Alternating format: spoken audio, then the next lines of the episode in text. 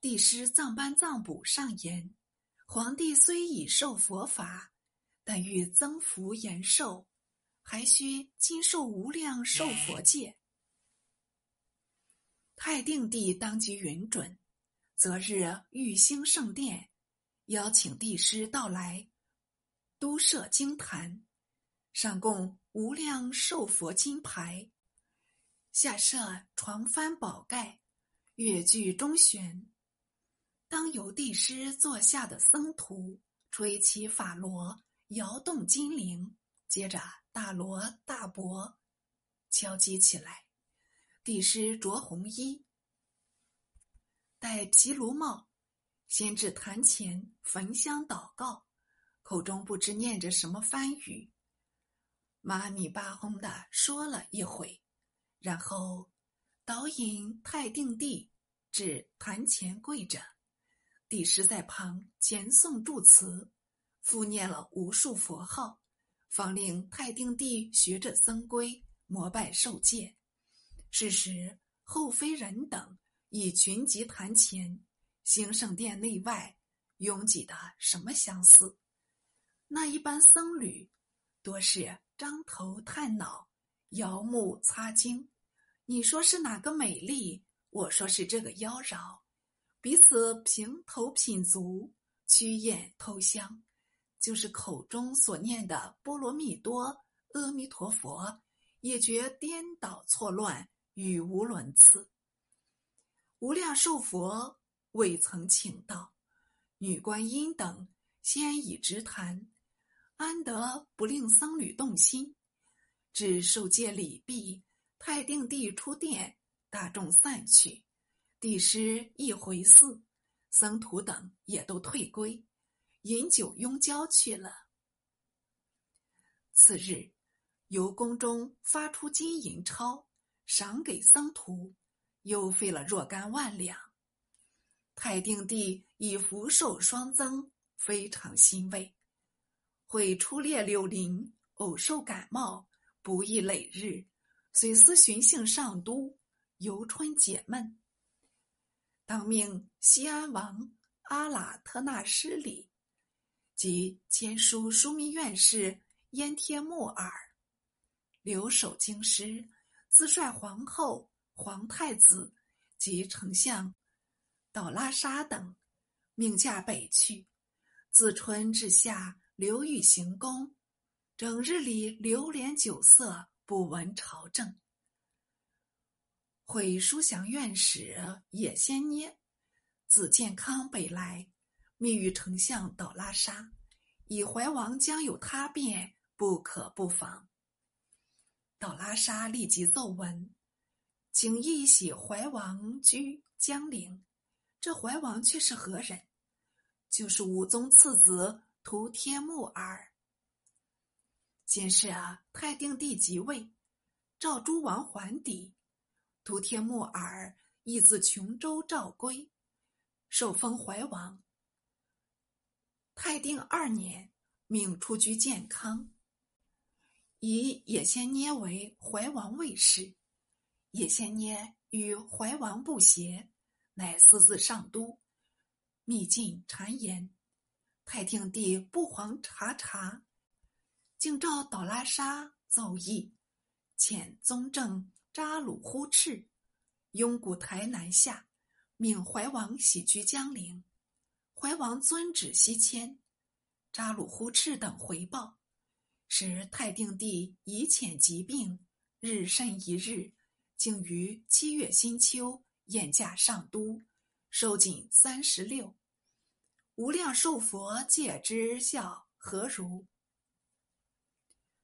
丞相倒拉沙立太子年幼，不及拥立，竟擅权自资，独行独断，于是天怒人怨，众叛亲离，国家大变。又复从此发生，昌难的人便是留守京师的燕帖木儿。燕帖木儿是元济大度，所以特别点醒。燕帖木儿是从前的金察都指挥使，传务儿第三子。武宗镇朔方时，以被列宿卫，深得宠幸。传乌而没，承袭左卫亲军都指挥使。泰定二年，加授太仆射。至和元年，进迁书枢密院事，留守京都，使掌枢密院符印。自闻太定帝离疾，遂怀异谋，自思深受武宗宠遇，不能辅他二子入承帝位，未免有负主恩。太定帝亦着你高官，何不自私图报？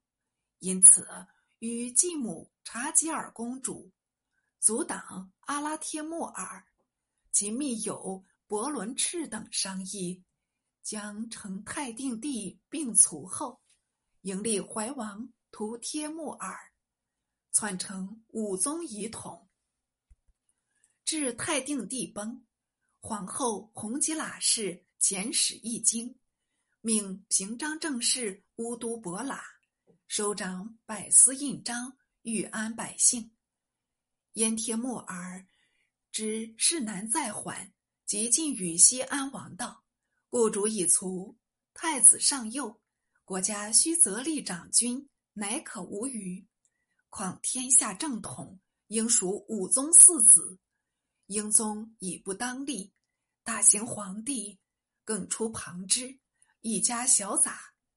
今日宜正名定分，迎立武宗四子，时不可失，功在速成。王爷以为何如？无非其定策功耳，皇期忠义。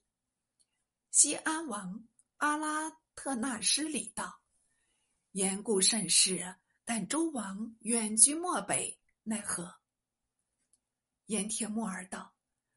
怀王曾居江陵，何不先行迎立？西安王道：“地不先兄，此处还需商酌。”燕帖木儿道：“先迎怀王入都，安定人心，然后再亚周王。仁宗故事，何妨种行？”西安王道：“上都方有命令，敕乌都伯拉收集印章。”我欲举事，毕竟不从，这又未免为难了。燕天木儿道：“昔人有言，先发制人。王爷郭运行一举，只叫木赏勇士，立刻成功。”西安王点头道：“你去妥行布置，我总无不赞成。”燕天木儿驱出，即日。召集心腹准备停当。一日黎明，由西安王下令，召集百官至兴圣宫会议要事。平章政事乌都伯剌、伯延察尔携官属先到。西安王亦乘车而来。即入座，乌都伯剌正要宣布后敕，令百官急脚印章。忽见燕帖木儿率着阿拉铁木儿、自伦赤等十七人带刀奔入，外面并有勇士数百人驱离门外。乌都伯剌料知有变，遂斥问道：“签书意欲何为？”燕帖木儿厉声道：“武宗皇帝有子二人。”孝有人闻，播名远耳。今乃一居朔漠，一处难垂。武宗有之，亦当深通。况天下系武宗的天下，一物宁可再物？今日正统，应归还武宗四子。敢有再闻邦纪，不从一举，是与乱贼相等，理当处斩。言毕，拔刀出鞘，怒目而立。